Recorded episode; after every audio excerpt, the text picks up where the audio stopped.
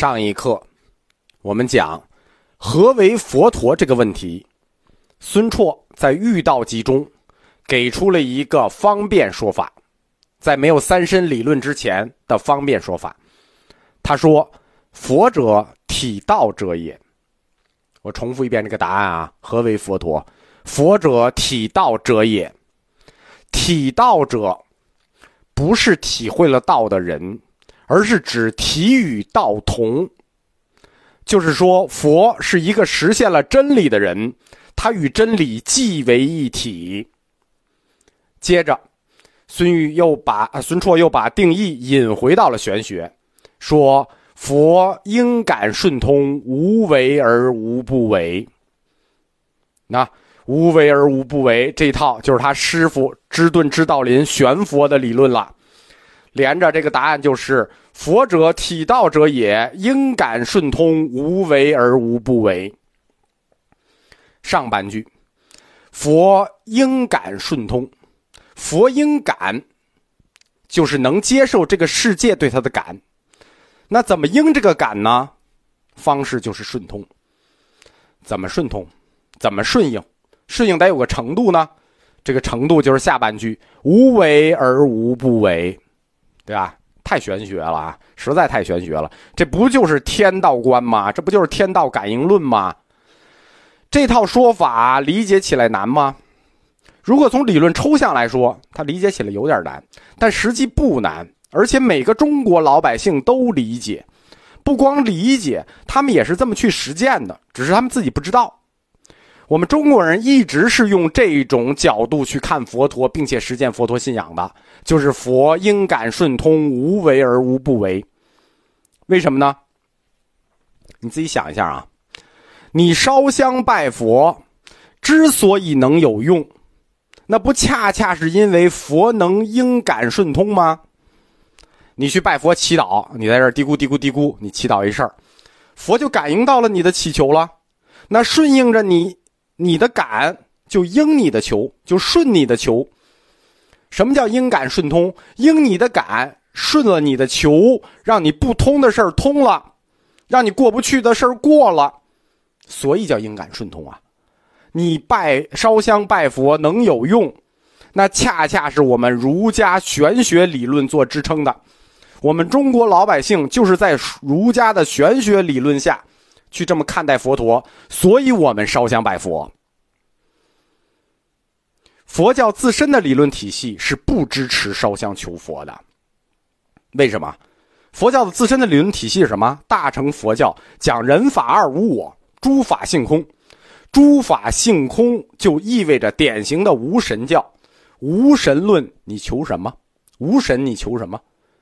并且佛教一开始他就崇拜。偶像就是反对偶像崇拜，就反对造像。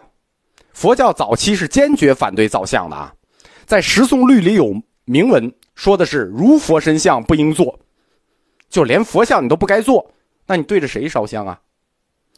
佛教有没有自己的感应理论呢？就是我们这套这个应感顺通，这是我们玄学的理论。佛教他自己有没有自己的应感理论呢？感应理论呢？有的。但佛教的感应系统跟我们儒家的感应系统是不一样的。我们儒家的感应系统是从天人感应里来的，叫做应感顺通，天与人应感顺通。而佛家的感应系统叫做三通六明。什么叫三通六明？通三世，六明他心通、天眼通、天耳通。三通六明是建立在他心通基础上的，这是佛教的感应系统。你烧香拜佛能灵验，他的这套基础理论是我们儒家的感应系统，应感顺通。但是佛教后来，当然它也发展出来这套系统了啊。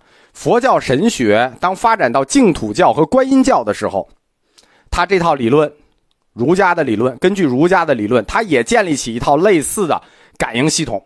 所以观音菩萨可以通过感应救苦救难。但这个，我们就到观音教的课里再讲。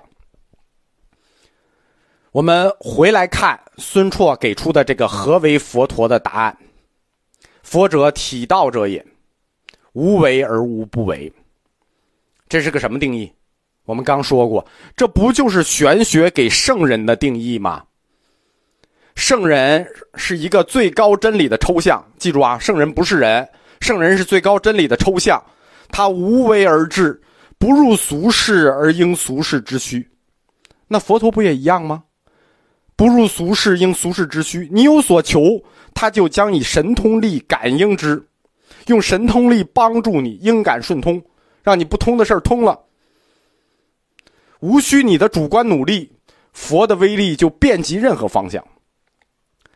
在佛陀这个整体描述里头啊，他就结合了动与静，对吧？他是静的，你是动的，慈悲与善行，智慧与方便，等等等等，这种二重性真理，佛从来不用刻意去做什么，正如圣人的无为而治。所以《遇道论》最后指出，《遇道集》最后指出，佛无为，故虚即自然；无不为，故神化万物。佛就像圣人一样啊！什么是圣人啊？在《庄子·齐物论》里说，就是圣人的定义啊。我们儒家对圣人的定义，就玄学对圣人的定义。《庄子·齐物论》里说，对超然无外的圣人，我们怎么看？六合之外，圣人存而不论；六合之内，圣人论而不议。这就是我们对圣人的看法：存而不论，论而不议。这是我们儒家对圣人的态度。既然圣人具有这样的超验性，超出我们的想象了，不论不义，那该怎么描述他呢？我们不论不义，我得也给他下个定义吧，我得提他吧？怎么说他呢？向秀和郭象在《庄子注》这一段里头为他做了一个注释（括弧大觉者）。啊，我们玄学对圣人的描述就叫大觉者，因为我们不能论他，也不能议他，所以我们管他叫大觉者。因此，孙绰根据芝顿的理论和向秀的理论，把他们联合起来，做了一个简单的推导：佛等于圣人，圣人等于大觉者。那一连立等于什么？佛等于大觉者，懂了吧？这么来的。我们今天一说，佛是一个觉悟了的人，是一位大觉者，这个概念就是这么推导而来的，懂了吧？然后，这个觉的概念、觉悟的概念、觉者的概念，又再次被佛教的翻译经者、译经者引回了佛经。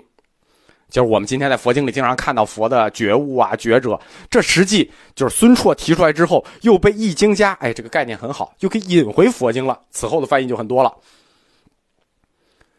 佛是一个觉者的概念，孙绰提出来的，但是他在东晋士人佛教中形成了主流意见，就大家觉得哎这个说法对，都是这个说法，因为当时玄佛占主导意见嘛。孙绰的师兄西超在《奉法要》里就把这个给定下来了。三归一词条下面，在《奉法要》是这么写的：说佛者汉音觉，佛在汉音就叫觉，曰觉；僧者汉音曰众。什么叫僧？僧就是众。什么叫佛？佛就是觉。那佛法僧三宝合在一起什么意思？那佛法僧三宝合在一起，就是佛法僧，就是用来觉悟众生的法，那，就是这么定义的。通过觉者这一概念，佛教的佛和儒家的圣人观就被统一在一起了。从纯粹的佛理而言，佛是一个觉悟的人，这个口号太伟大了。佛是一个觉悟的人，这一伟大的口号包含了我们中国早期世人佛教的本质，包含了我们中国佛教早期的本质，也包含了早期读书人的精神追求。这就是为什么我们一再说、一再强调，佛教今天我们看到的佛教就是中国佛教。从佛是一个觉悟人这一概念，我们就可以看到中国佛教发轫之初的本质。佛学是中国国学无法分割的一部分，所以不要去追什么印度佛学、原教旨主义，佛教就是中国佛教，没有别的。